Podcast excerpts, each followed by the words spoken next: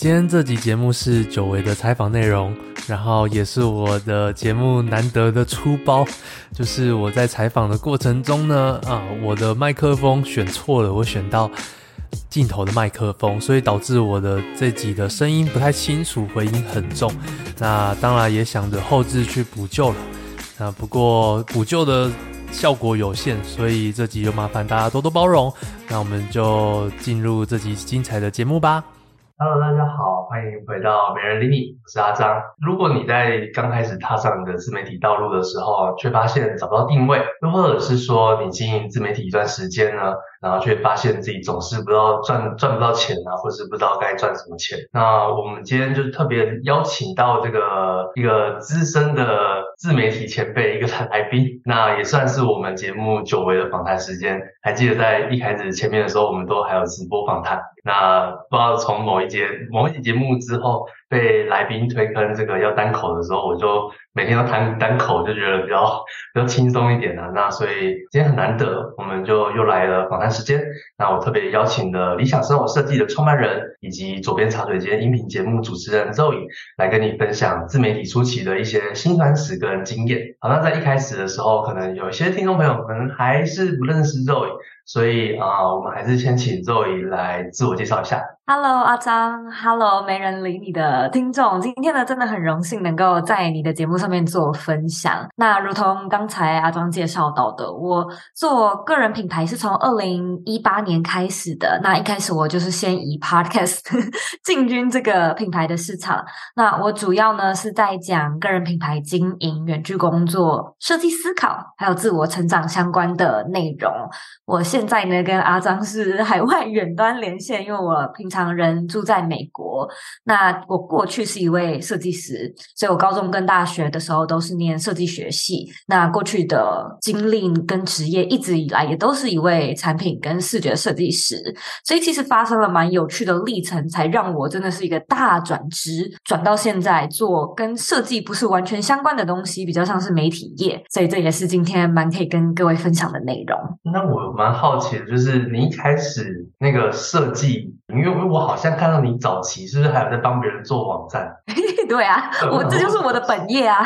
对对对，因为说为什么设计系呃，因为这个用这种比较少见，设计系为什么会想要去走网站设计这一块啊？哎，其实呢，我在高中的时候呢是念视觉，哎，sorry，室内设计。然后我在大学的时候是念服装设计，所以其实都是蛮不一样的设计。可是你知道，所有的设计学系都会学的东西，基本上就是任何你知道的那种绘图的工具，所以 Adobe 系列啊，那当然平面的或者是整个视觉上的都，你都是一个就是基本需要知道的东西。在学室内跟学服装的过程中，我个人就发现，其实我对于网站的架设跟使用者旅程，其实就是所谓的 user journey UX 的这个也是我们课程里面就是大学可能大一大二会学到的东西。可是我就觉得，比起做衣服，就是真的在那个车台前面做西装。我觉得我比较有兴趣的是一个网站的设计跟使用者所谓那种可能前端啊后端这方面的设计。其实一开始我来做个人品牌的时候，我也不觉得要怎么样好好的去切换这件事情。我不太知道说我是要把我自己呈现成一个网页设计师，然后一直帮人家做网站嘛。我觉得这好像也不是我想要的。可是我很幸运，就是我在二零一六年的时候遇到一个算是一个全新的议题，叫做。人生设计就是 life design，那其实它里面用到的概念就是设计思考五原型啊，这个我很熟悉。就是作为一位设计师，作为一位产品设计者，你一定知道，你一定听过，就是那个你大一、你高一会学到的那种设计基础课。可是我却从来没有想过说，这竟然有人把它，就是那个史丹佛的教授们把他们变到你可以用在人生上面，你可以把你的人生当成产品来做设计。所以我那时候就觉得，哇，这个概念太新奇了，那这个呢，就是我很想要分享的内容。哦，原来是哦，所以那那个就是呃，怎么讲？那个课，那是一个课程吗？诶，是史丹佛大学的课程，可是最主要是他们有出书，所以我的启发是看书。哦，所以这个也就变成说是你在做个人品牌的这个主轴，是就是这个人生设计，就开始往这一方面这方面去走，是因为这堂课的关系。我觉得是诶，但但是我的历程比我的个人品牌还要早一点，因为我是在二零一六年的时候接触到这本书的，所以我那时候还是一位设计师，我那时候还就是在职场工作着。我其实还蛮不想要继续当设计师，我不想要继续就是。在工作里面做着朝九晚五，我不知道我还可以做什么啊？就是那你就除了你念的科系，那你那你还可以干嘛？你好像对其他事情也没有特别有专长。可是自从看了那本书之后呢，我就觉得那我应该要用书里面用到的概念。既然我也熟悉设计思考。我就把自己拿来当做白老鼠来试看看，我就策划了一个转职的历程。那这个中间就会运用到说，可能你要怎么样去磨练你的专业啊？毕竟你是要从一个完全零基础的人去跨行到这个所谓我过去根本不熟悉的什么内容行销 business。这方面我是完全不熟悉的，所以怎么去连接这个 gap？我觉得我花了一两年的时间才慢慢的堆叠出来。然后二零一八年也刚好看到一个机会点，就是 podcast。那时候在台湾还没有到非常的流行，可是我也感觉我自己准备好了，准备好从设计师开始到另外一个职涯的领域。哦，所以在二零一六到二零一八这段期间，还是在当那个原本那个设计师。对，我白天还是有工作的，没错。那那那段时间都还是在，那那你说那时候是在做那个网页设计那一块？诶，其实网页设计是我私下的接案。我白天呢有一个是视觉设计的工作，可是比较像是偏他们的内容策划。然后其实这中间呢，我也在一间旅游新创的公司做过。嗯，内容的企划，其实我觉得这些的一切都有点像是我想要转职了，所以我想要去试试看一些不是设计系的东西。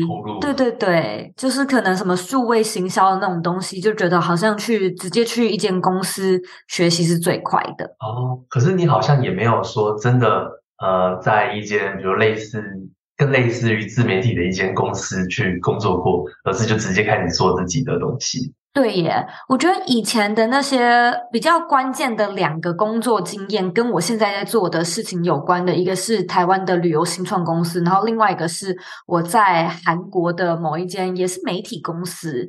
那我都不是做什么样的个人品牌，可是我是帮公司做他们的内容，所以我是在那时候才了解什么叫做内容行销，什么就是你在媒体，然后我那个时候的其中一份工作也有采访。所以我就也有感觉到说，哦，我我对采访人访谈或者是交流讨论 interview，我觉得我好像蛮擅长的，然后我也感兴趣，也都是从那时候开始的。哦，我我发现这是这也是无形之中，就是开始为了你后面种种一切的那个那个铺路。我我不知道是刻意的还是无形，应该在这一七年一六一七年，你是还没有想到说你会自己做一个自媒体吧？还是已经有了？我那时候的想法，先是单纯的觉得我可能不会想要一辈子做设计师。首先，我是大学。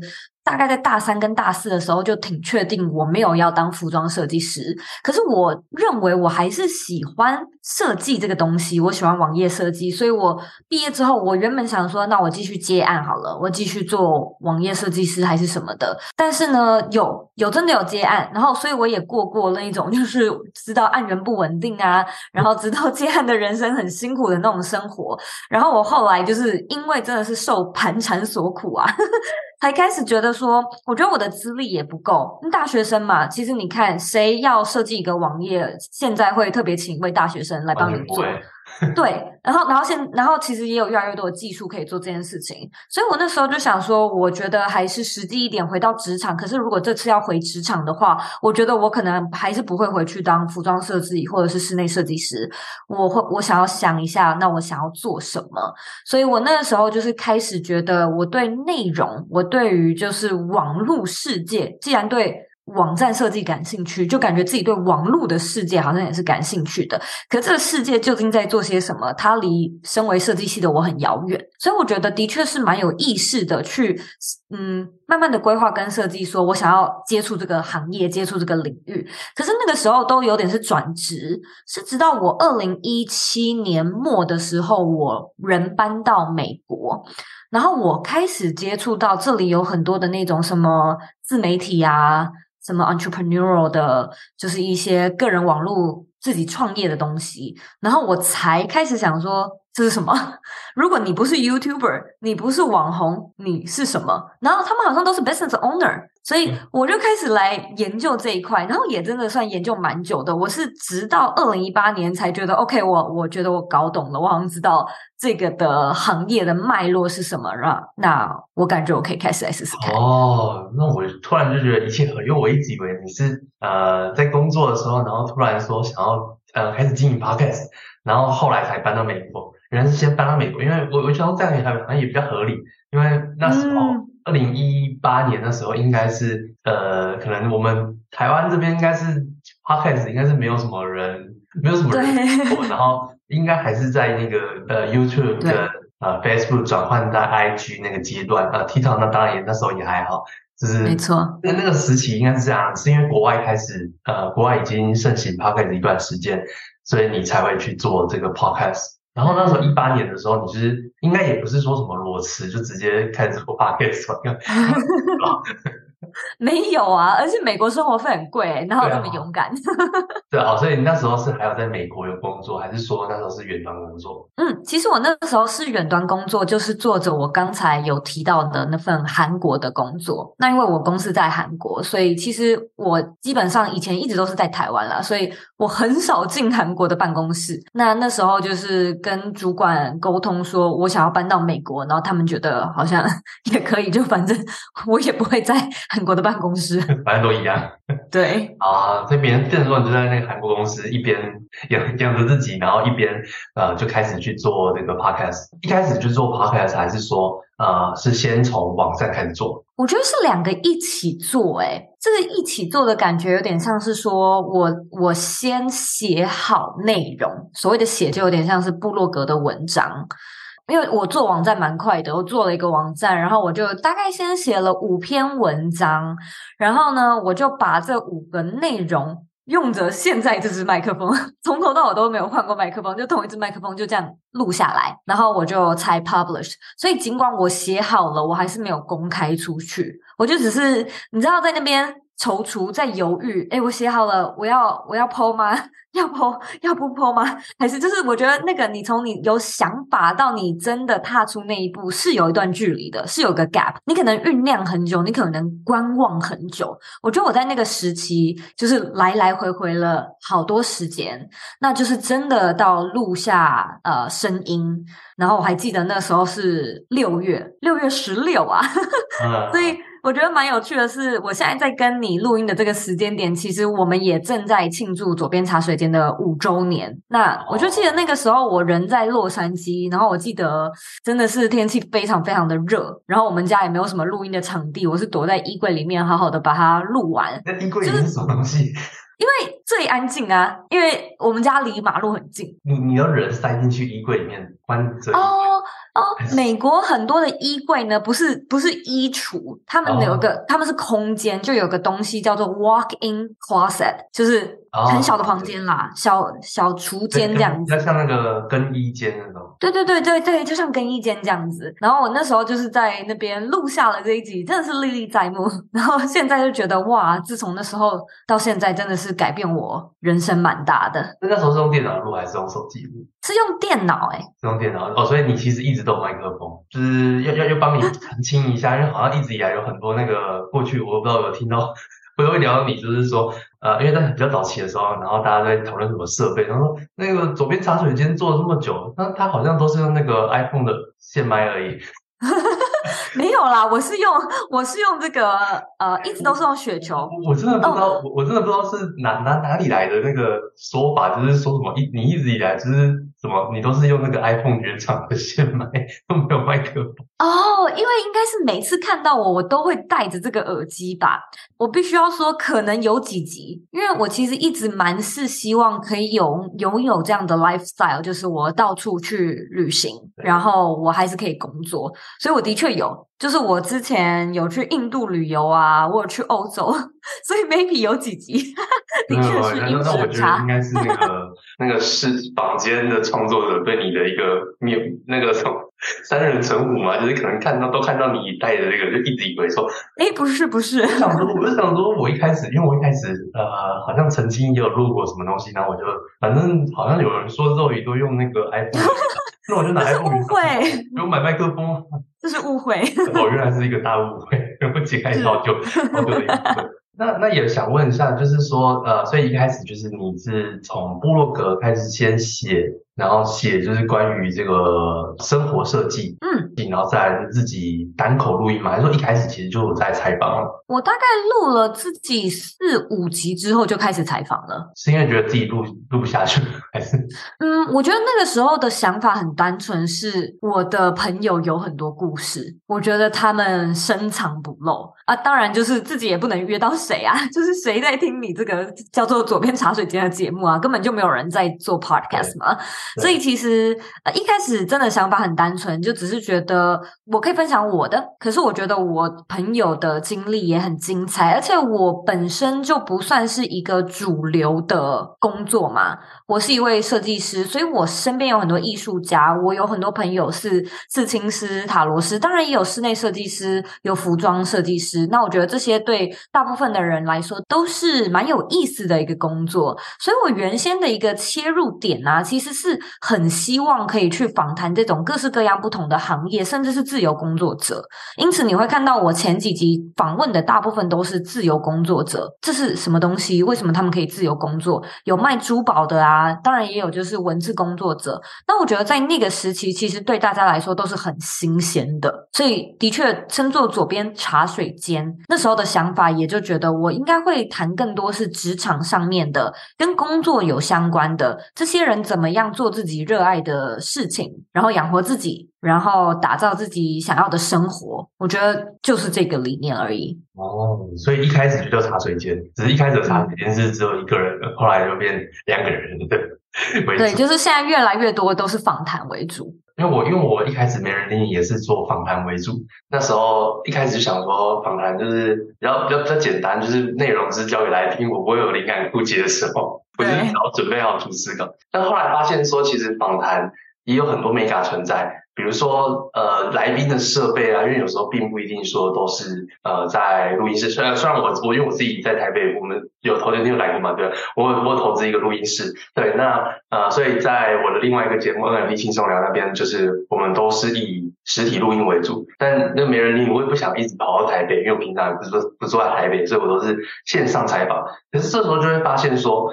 呃，有很多来宾的设备其实不 OK，尤其是嗯，Podcast 又是专门要呃这个麦克风的，那有些人是可能他是用手机，然后所以他就是只能接手机 AirPod，那种收收音灵敏的，太灵敏的，呃，可能这时候那个线麦还比较好，或者是他没有麦克风，这你怎么解决啊？因为你那时候人在美国，你一方面要克服时差，一方面应该也是远端录音居多吧？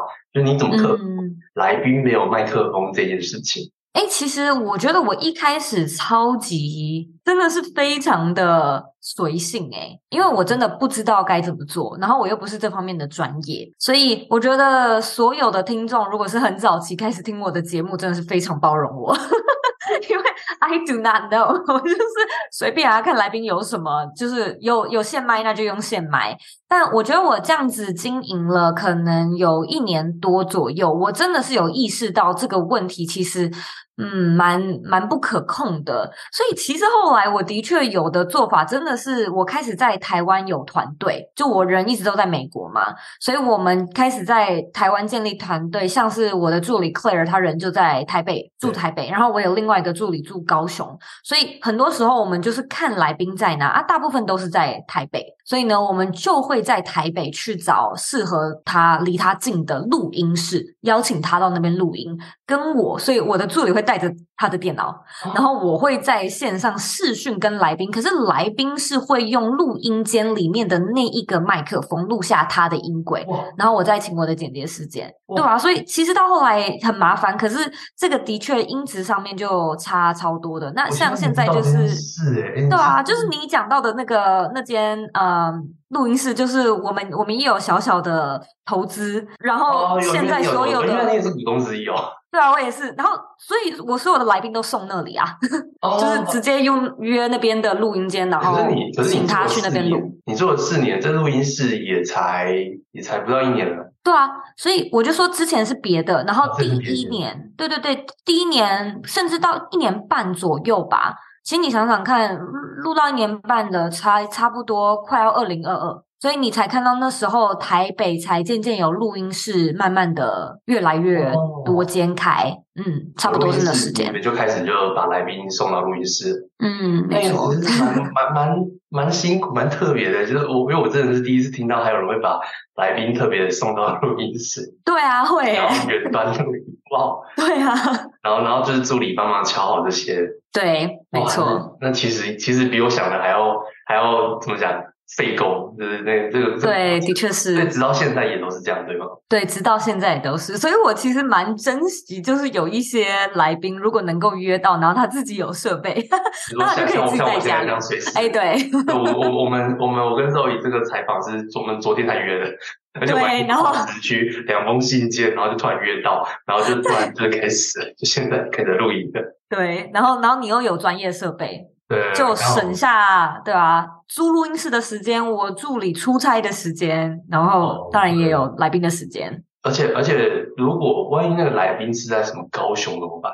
对啊，可能就得派。刚好高雄我也有一个伙伴，但是现在都还没有遇到过。那中部有吗？总部没有，目前没有。看来中部也要在置入一个。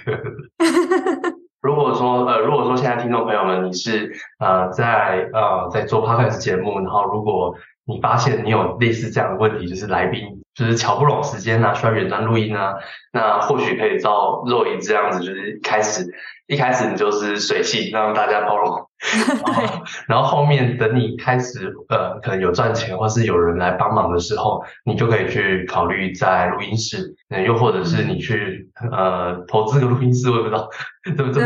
不知道是每个人都有遇到的机缘啊。那呃也想问一下，就是因为我常常在。这个自媒体 IG 上面就常常收到很多讯息，就是早期我教更多自媒体的时候，那时候就会有很多人就问我说：“哎，阿张，我没有兴趣，我没有专长，那那那那我到底该怎么办？我可是我想要经营自媒体啊，我想我觉得自媒体很好赚钱。现在现在不是每个人都在经营自媒体吗？现在不是每个人都要人人网红的时代。我我这工作这么久，我也比不上那个自媒体那个业配一档费用。对，那。这种情况下，我不知道你应该或多或少也有收到这样的，是所谓的没有兴趣、没有专长。你会怎么样给他一些？我觉得也不能说建议啦，经验分享就是在比如说你的这个领域，就是人生设计嘛，你过去也算是服务过非常多的这个不一样的学生啊。每次听你的 podcast 都会就是中间突然一个字录什么 z o e y k 点 c o。哎，你都背起来喽？对对对，我都我我都我都会背网址，而且网址好像万年不变的。对啊，很好记吧？那那这种情况下，你会怎么样建议这些人？哎，其实我也很好奇你怎么回答。我我诚实说，每当我看到这种没有兴趣、没有专长，我都会觉得真的吗？怎么可能是真的？我会觉得很不可置信。对，我我就会想说，其实这个是有盲点的。你会这样问是有盲点的。你一定有专长，你一定也有兴趣。但是呢，你可能会觉得你的兴趣还不够格为你赚钱，你的兴趣还不够专业到能够获利。所以，其实我觉得蛮多人在问这个问题的时候，会有一个 bug。这个 bug 就是，我并不觉得所有的兴趣都有需要为你赚钱的必要。你今天想要把这些兴趣，就是只是单纯的作为兴趣，我觉得很棒啊。我觉得每一个人应该都要有这种漫无目的的、毫无、毫无呃。对对对，就是毫无目的的那种，也对于成就没有任何追求的一些嗜好、一些兴趣。可是如果说你今天是想要呢，把兴趣变成一个有机会获利，那我觉得它的关键点就在于说，你为什么觉得别人会需要付钱给你做这件事情？为什么别人需要付钱看你的内容？为什么别人会需要付钱，就是参加你办的活动、参加你的课程？我觉得这个可能中间就会有一个蛮大的 gap，是你能不能。够从中找到你的价值是什么？那我觉得呢，大部分人都没有思考过这个问题。而我觉得真的是很好险，很幸运，我过去刚好是一位设计师，所以我觉得设计师在做产品设计的时候，其实你就是经常要研究竞品。呃，就算是做网站也是啊，因为做网站，你的那个客户就会丢给你十几个网页。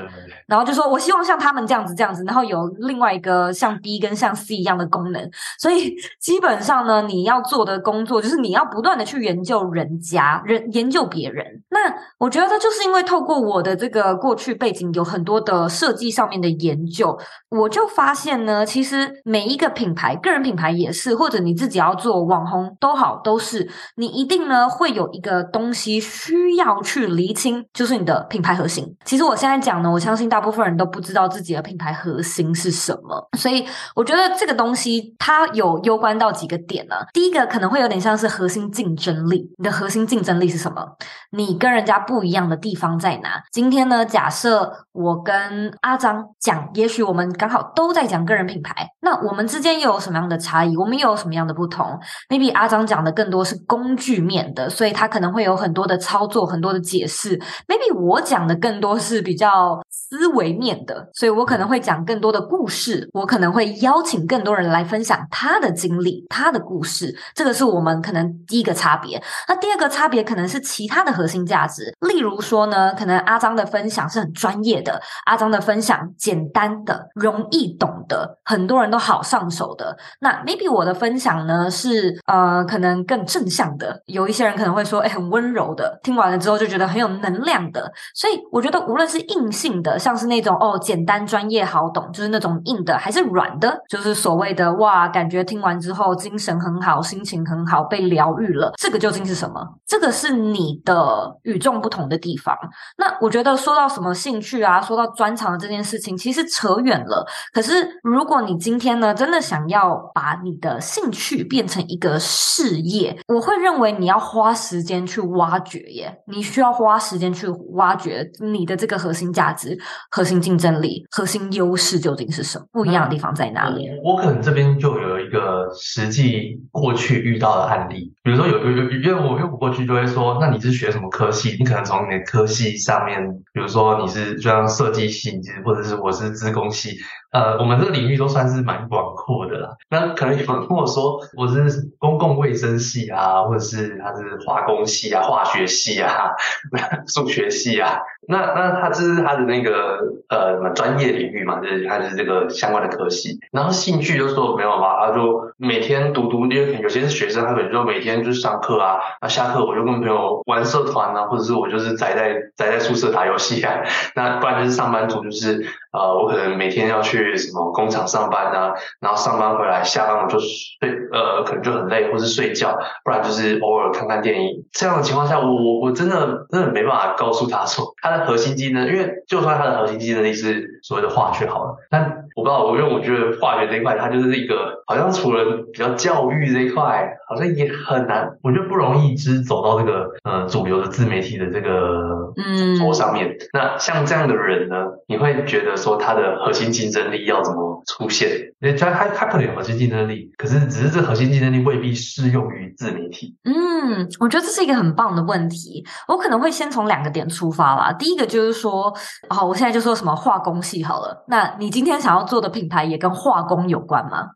是本业的吗？还是你想要转职的？因为我自己有超多学生是那种，诶，本身是会计系，可是他其实热爱街舞，所以他今天要去讲的品牌是跳舞，可他可能没有哦，他也不是说有学过舞蹈，或者是本身有在跳舞，也没有，所以他可能也没有竞争力，因为他不是专业人士，又没有经验，所以这的确是困难的地方。那如果呢，这个地方困难，通常呢，我的建议就是我们从另外一块下手，另外一块呢。就是找到你的软实力，像我刚才说到的，你的个人的特质，你个人的一些价值，这个东西呢，我觉得它是一种好感度，它是一个品牌的好感度。今天呢，我们两个都可以非常非常的专业，那有一些人可能喜欢那种简洁易懂、不废话的风格，有一些人呢，可能喜欢嗯、有很多很多的故事啊，然后又有很多不一样的起承转合，然后又有很多的案例。加在里面，然后说起来的风格可能也比较活泼，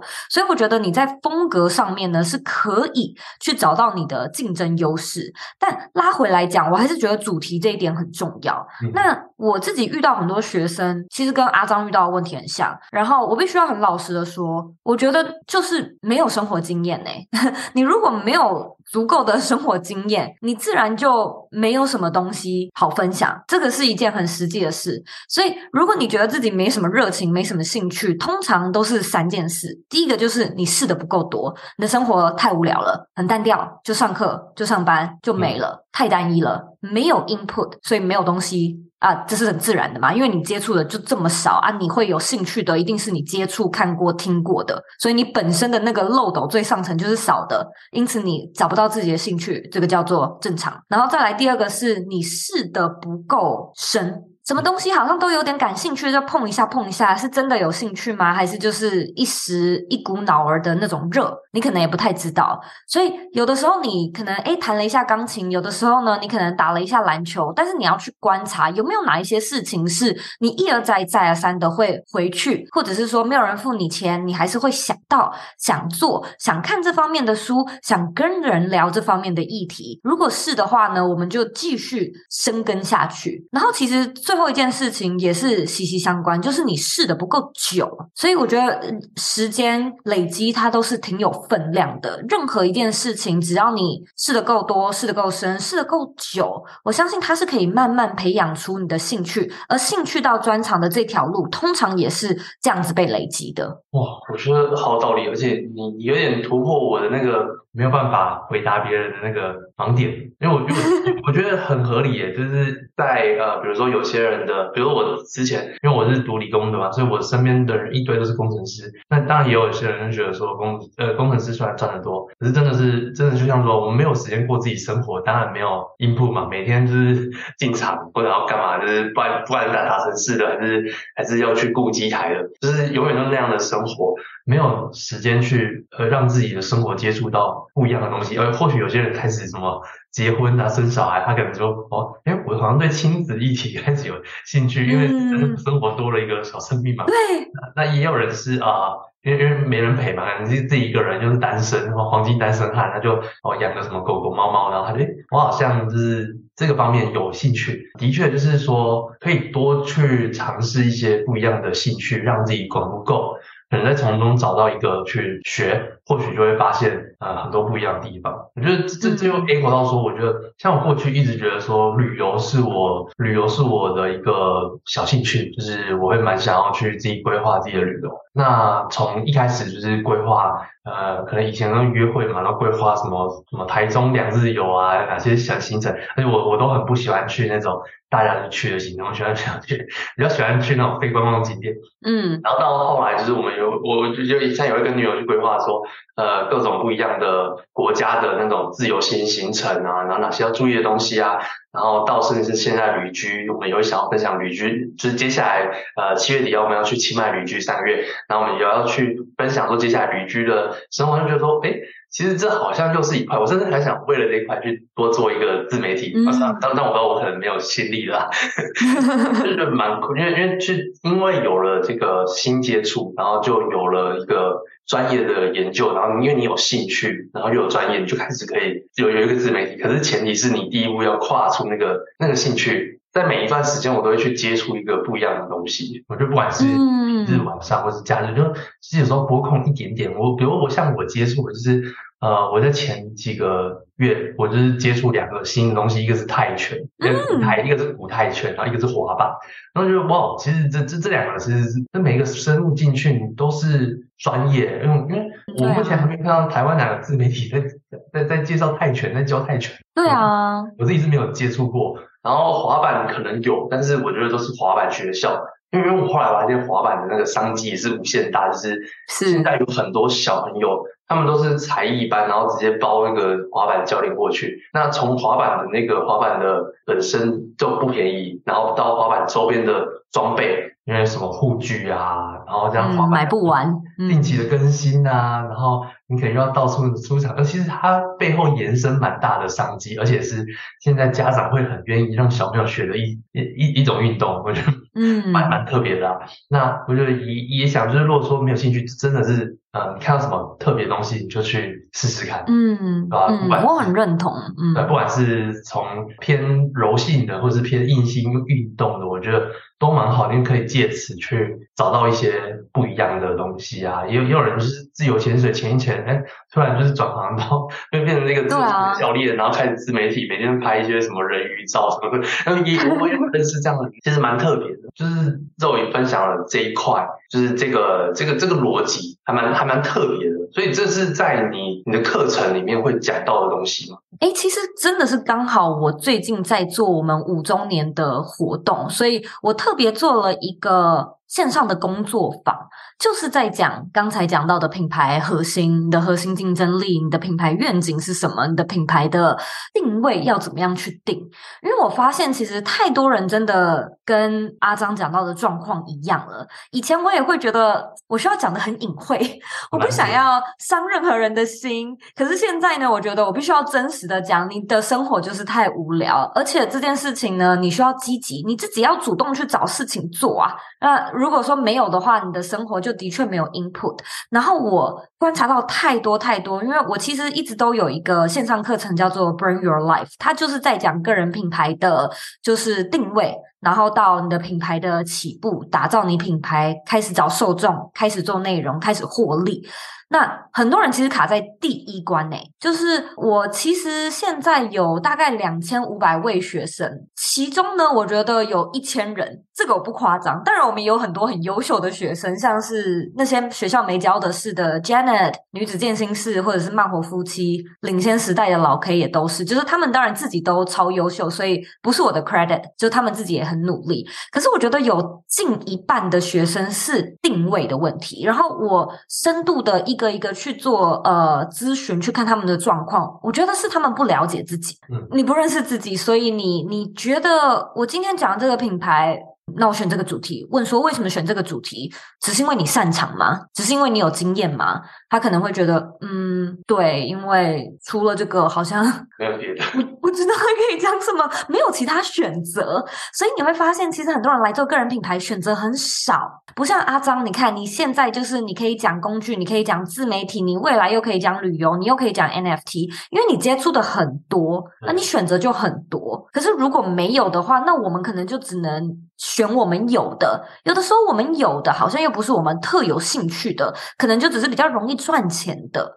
所以我觉得定位的这个，如果大家感兴趣，或者是你总是觉得说你你已经开始做你的个人品牌，然后你没有办法，就可能人家问你，你连自己都有点讲不清楚，你这个品牌是在讲什么，或者是朋友问到，然后你形容起来都觉得好像很模糊，主题很发散。就也邀请你，就是来参加我们的这个工作坊。这个工作坊有限时间，就是直到六月三十号，所以蛮短的。这个工作坊跟那个。刚刚讲的 Bring 呃呃，应该说 Bring Your Life 就是这个工作坊吗？还是它 Bring Your Life 是一个线上课程？它是就是这个工作坊跟那个 Bring Your Life 有什么差别？哎，你可以把这个线上课程想象成 Bring Your Life 的试上版、迷你版，因为 Bring Your Life 有很多单元，我们有讲到定位，我们有讲到市场的差异，我们有讲到受众，讲平台，讲内容，又讲商业模式跟行销，其实就是这几个重要的环节。可是这个线上工作坊呢，比较是第一单元，定位。哦定位的这件事情，怎么去找到你的核心目标？怎么去找到你品牌的主轴？哦，所以那这这个工作坊是是要钱的还是免费的？是免费的。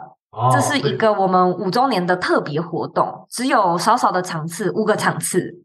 是直播吗？是我直播，没错。对，你你要直播五次一样的内容？哎，对，没错，一个月要直播五次。哎，对，是的，其实蛮累的。对啊，但就觉得我以前做工作坊一个月一次，我觉得蛮累的。哦，对，一个月一次，但但我没有每个月做啊，所以我就想说六月嘛，而且又是午岁，就这个月特别一点。对，好，所以就变成说现在有。呃，在六月份有五个场次嘛，反正我我这一集上应该是在呃，应该会在六月十九上吧，应该应该还有可能还有一两个场次吧，我不太确定。对，对，你就可以去上上看。有兴趣参加就是这个试上版完之后，后面对于后面有兴趣的话，应该啊、我这边有一个优惠码可以到时候再用啊。对，好像这有有一个优惠码，那反正有有兴趣上，一开始免费的。呃，如果说你现在是卡在这个定位这块的话，我觉得就花时间，反正也是免费的，就去上一下直播。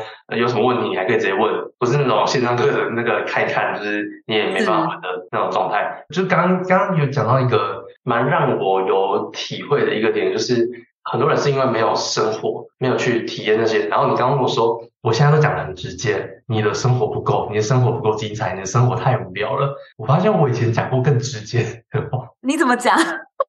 我以前好像但是那是对比较熟的人，然后我我就跟他说.我跟他说，你觉得一百个人里面一百个都可以当网红吗？所以我那时候意思就是跟他说，不是人人都可以做这一条路的。或许你你，你是不是跟他讲说你不特别？我们我我们不会讲你不特别啦，就是说，其实你的专业领域很好，那你就是专业领域发展。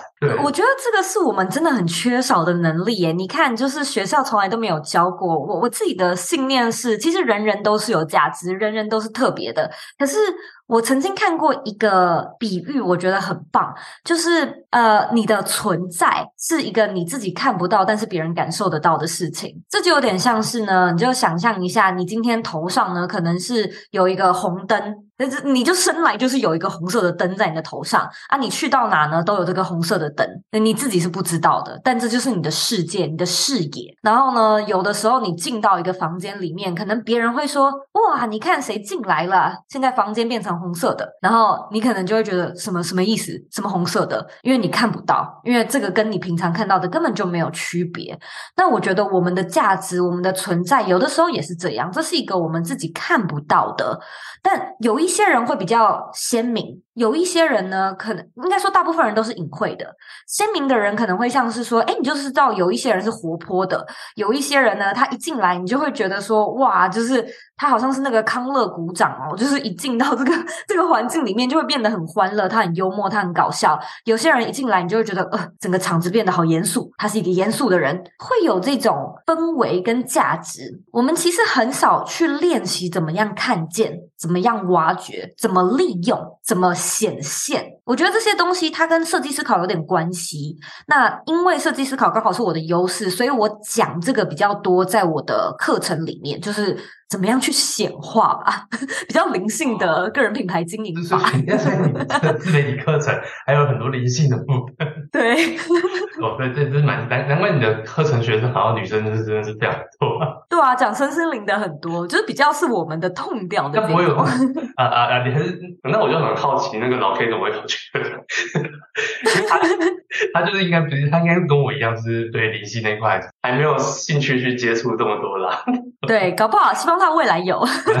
蛮奇妙的，那那我我我也觉得说，我也觉得刚刚讲的就是，因为我还记得我好像在一开始我还有跑去问朋友说，哎，你觉得我什么特质？是，嗯，你觉得你看到我的第一印象是什么？我跑我做自媒体一开始我跑去做这件事情，我就跑去问那些高中同学啊、大学同学说，哎，你看到我你会想要什么？虽虽然最后对我的自媒体没什么帮助，但是但是我觉得他对认识自己有帮助，但认识自己有帮助的话，就对那些自媒体经营上面就会有帮助。它不一定是定位啊，它可能是不不一样的环节。所以我想问那个 Zoe，就是说，因为刚刚讲到说，因为我最常遇到两个问题，就是嗯、呃，第一个就是他想做，然后但是还没开始，不知道怎么做，不知道做什么，就刚刚讲的问题。然后第二个就是说我该去做这个吗？就是他不知道自己要赚什么，就是或者甚至有些还觉得他赚的不心安，但是又觉得我好像也没别的赚。比如说我我我我举个例子好了，比如说呃，我认识很多人都在做投资理财的，那他可能就是一般。一般的案子还接不到，那银行他们还是希望比较大的，或者是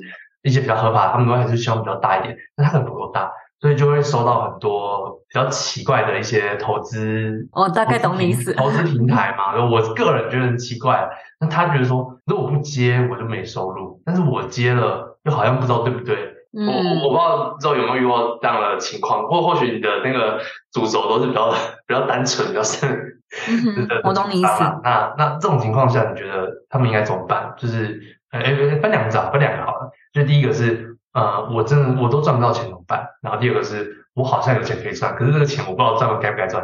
我也想要切两个面向讲，哎，我觉得为什么自媒体赚不到钱，或者是什么钱不应该赚的这件事情，会有很多的 factor，就是有很多因素在影响你赚不赚得到钱的这件事情。可是十之八九都跟定位有关，然后定位十之八九都跟你认不认识自己，清不清楚，知道自己要什么。又打回来。嗯 对，又打回来了。所以你会发现，如果你够认识自己，你应该会有一个品牌愿景。那这个愿景，我们先说浅一点的愿景好了。浅一点的愿景呢，可能是利己的愿景。所谓利己的愿景，就是我希望这个东西帮助我的职业，我希望这个东西让我成名，我希望这个东西让我赚钱，我希望这个东西我打造财富自由。这个是利己的愿景。那也不是说这样子有多不好，因为我觉得这是一个认识自己的过程。然后某一天，你会走到。一个阶段，你会发现这个东西也许赚得到钱，也许赚到很多不应该赚的钱，但是的确赚到了。然后你会发现，这不再能够满足你。你会发现呢，你开始想要追求一些比金钱还要更多的意义跟价值。那个时候呢，你可能就会开始进到所谓利他的愿景。那利他的愿景呢，可能就是一个品牌的使命。品牌的使命就有点像是说，你想要打造一个什么样的前景，你想要看见一个什么样的未来。这个未来也许就是很简单。例如说，我就有学生，嗯、他可能就说，呃，我是希望，我可能是想要做跟水晶、水晶治疗那种艺术治疗有关的东西，水晶鉴赏。所以我所想要的愿景就是，我需，我想，他说需要，呵呵，我需要让世人理解到水晶的美。就这样，然后我就觉得很棒啊！这个就是你看你的愿景多么的清楚，所以他如果愿景清楚的话呢，他后面就会知道可以做哪些课程，可以吸引哪些受众，哪些案子接或不接。这些案子有点像是连连看，就是你到底能不能够去连回你的愿景，然后对齐。如果觉得不对齐，那就不需要，因为你的。最终的目的不是赚钱，赚钱它会有点像是一个 byproduct，它是一个附加的赠品。你推动愿景是第一要事，然后后面呢有一些附加的好处跟福利，是你赚到钱，你赚到了名声，你赚到了人脉。而如果说你今天的愿景比较是利己的，那我觉得。也许这就是你现阶段的一个灵魂任务吧，也不用把事情想得这么复杂，那你就赚钱啊。到了一个程度，你可能会觉得我的良心有点受不了，那我们就回来重新去行塑自己的愿景。哦，所以所以你的态度反而不会去觉得这有什么大不了，就是这就是你想做的。那那些钱，即使你觉得好像不知道该不该赚，你还是觉得就是你就去做，做了你之后就会知道了吗？嗯。我觉得这是一个我很强烈的、强烈的信念，就是我觉得人性本善，我相信这件事情，我相信每一个人都是善良跟美好的，而且我也相信宇宙也是友善的。所以，我觉得如果一个人他真的会需要以赚钱为目标，他一定有原因，然后这可能是他现在正在痛苦的，他现在正需要经历，他可能真的急呀、啊，他可能就真的欠债，他真的急。所以，我觉得如果不是因为什么原因，一个善良的人他会有良知，他不会去做这件事情。那他如果今天去做了，就代表他可能是需要透过做这件事情来去学习一些什么，认识自己，或者是经历一些人生的历程。所以我其实看一些事情的时候，我会喜欢用这种比较哲学跟灵性的角度去看。我因为我有时候就会遇到，举一个实际案例，就是。啊，他可能教投资理财，然后他明明知道那个平台怪怪的，或许有机会是诈骗，嗯、但是因为给他不少钱，那所以他就决定说，我想赚这个钱。那或许他本身的条件可能是负债，为了要还债，但是他会害很多人负债。嗯，可是他会觉得说，他他觉得他自己，我觉得我懂你意思，这就是人生经历吧。我其实也会觉得说，其实应该没有人会想要害人吧。我是希望这样子相信的，所以有的时候就是你很难去判断，你也会看一些品牌，就觉得说，哦，这个品牌感觉就是那种很不良的黑心企业啊。嗯，可是你你又会觉得。哎，我们也都是有 intellectual 的人，我们也可以去告知身边的人说，哎，其实要怎么样判断，不要跟这个品牌，或者是不要跟厂商这样子合作。所以我觉得就是做自己范围内的事情，然后 用善良去接受世界。你好善，你好善良哦。那回到就是刚刚有讲到的这个，就是有没有办法很清楚知道自己的愿景，然后你知道自己的愿景，就知道你自己该赚什么钱或不。不该赚那么钱。然后我刚刚回想说，呃，我的愿景到底是什么？因为其实我觉得我一直在变。我一开始其实好像也不知道说我自己在做什么，然后我就乱做乱做乱做，是有兴趣了做。然后后来发现，哦，我我的愿景好像就是我我喜欢分享，我觉得就是又又又有时候会很懒惰，所以我就去找很多工具去满足我的懒惰。然后当我找到之后，那我就想要分享。然后当有人跟我说，哎，我用你那个推荐那个工具，然后省很多时间，我就很爽。我就发现这是我愿景，我觉得蛮奇妙的。因为我喜欢学那些推推跟那些我觉得比较好用的东西啊。那一方面是这个，然后一方面就是反诈骗。然后反反诈 反诈骗这部分就是过去自己接触过不少那些所谓的资金盘啊、传直销啊，或者很多不一样的诈骗。不管是自己亲身接触过，或者是自己被骗，或者是身边的人被骗，就觉得这是一个愿景。嗯，我觉得还还蛮特别的啊，就两块完全截然不同的愿景，然后塑造了这个人。那那我也想问 Zoe 的愿景是什么？我觉得其实我的愿景也蛮单纯的，我就是很希望跟我很很喜欢看到一个人做自己热爱的事情，然后成为他的职业。就是我觉得我还蛮喜欢去讲怎么样把兴趣变成事业的这件事情，所以我也有很多的核心理念理念啊，例如你有权利也有能力去过你自己热爱的人生。所以我觉得热爱的人生的这个议题是什么样的人生叫热爱的人生？什么样的人生是你理想的人生？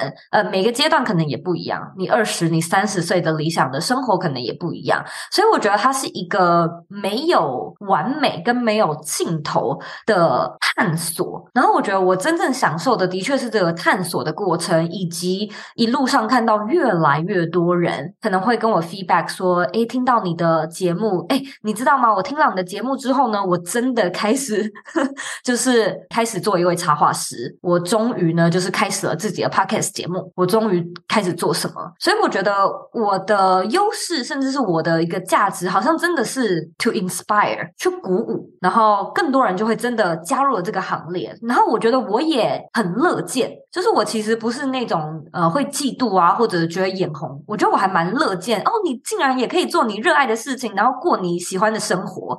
就是我觉得我的愿景蛮大的，我还蛮希望看到那个每一个人都可以快快乐乐，然后找到自己的价值。用自己的价值发挥影响力，然后在这个过程中呢，有钱有爱又有意义。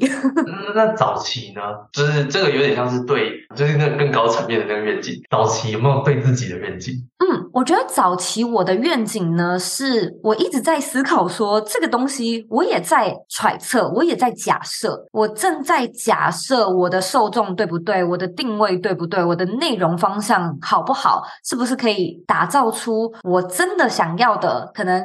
时间自由、地点自由，然后还有呃，也许财务上面也自由的生活形态。所以我觉得这个也不用担心说什么我的定位就是一次定终身，也不用，也不用。所以你有的时候一开始是利己，然后你到了一段时间变成利他，就是也可以。但你会发现你自己会有一个主轴，这个主题是你的人生的经历，就像是阿张刚才讲到的，可能因为你过去有一些比较深刻的体验，被诈骗集团骗，所以你自己经历过一些事情，你开始对这个议题有感觉，我觉得这是一件很重要的事。就像是你说，你的朋友结了婚之后，对亲子养了宠物之后，对宠物感兴趣，就是你开始 connect 一些事情。如果你找不太到自己的定位，你应该要先回去看看你过去的人生经历里面有没有什么在你心中有激起涟漪，或者是一个很重要的 mark。那个 mark 通常都会是探索愿景跟品牌定位的好线索，好好不会是我会讲的话，不然我们两个